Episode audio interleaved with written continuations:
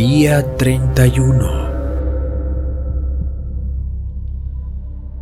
La del sábado suele ser una mañana tranquila.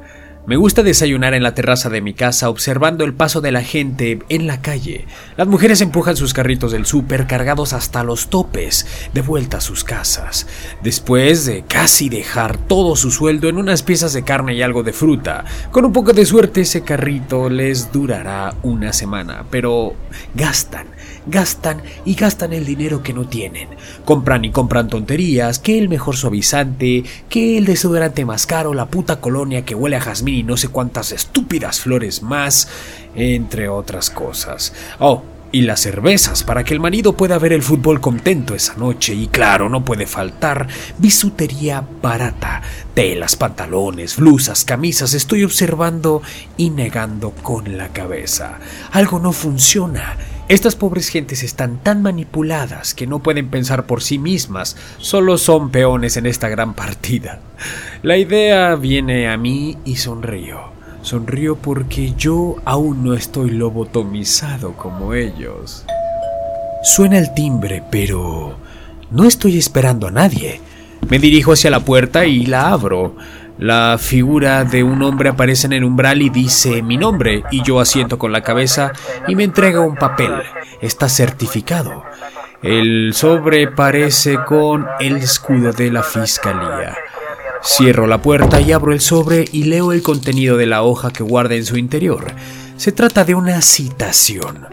Tengo que presentarme dentro de siete días en los juzgados.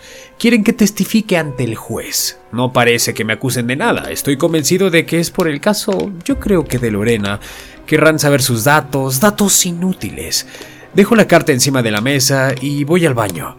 Me doy una ducha porque esta tarde he quedado de verme con Marta.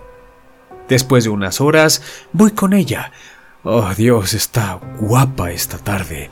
Alejandro viene con nosotros. Hablamos de muchas cosas. El chico quiere saber cosas de mí. Pregunta por mi trabajo, por mi vida, por mi familia. Oh, no le quiero contar nada de mi familia. Me mira, él me observa. ¿Cómo es tu casa? Pregunta directamente. Yo le explico que vivo cerca de allí, en un apartamento. Quiere ir a visitarlo y en ese momento giro mi cabeza a Marta. Ella niega con la cabeza, pero el chico insiste. Uh, uh, Marta, bueno, uh, si quieres podemos tomarnos un café, digo, si tú quieres. A lo que ella acepta, pero a regañadientes. Llegamos a mi casa. Hago de gran anfitrión, claro. Enseño las distintas estancias a mis invitados. Doy un refresco al pequeño Alejandro y me dispongo a preparar café para Marta y para mí. Estamos juntos en la cocina y nos besamos. Un beso rápido, fugaz, furtivo y nos miramos. Alejandro entra con un papel en la mano, dice algo de un juzgado.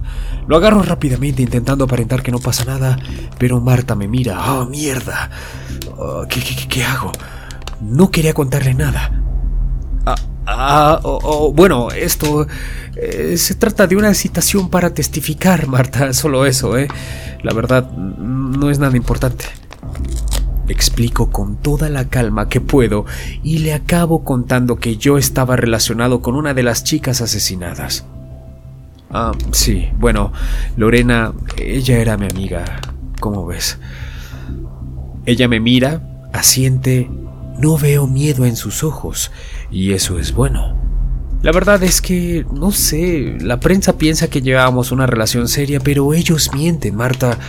No quiero que esto se malinterprete, por favor. Todo lo exageran.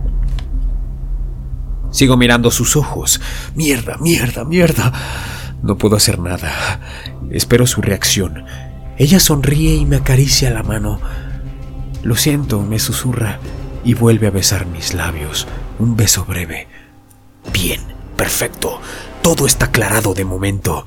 Nos sentamos en un sillón en la sala y todo parece ir perfectamente. Alejandro juguetea con el control de la televisión y entonces se da vuelta y me mira. ¿Quién mató a esa chica? Se hace un silencio sepulcral. No lo sé, Alejandro. No lo sé.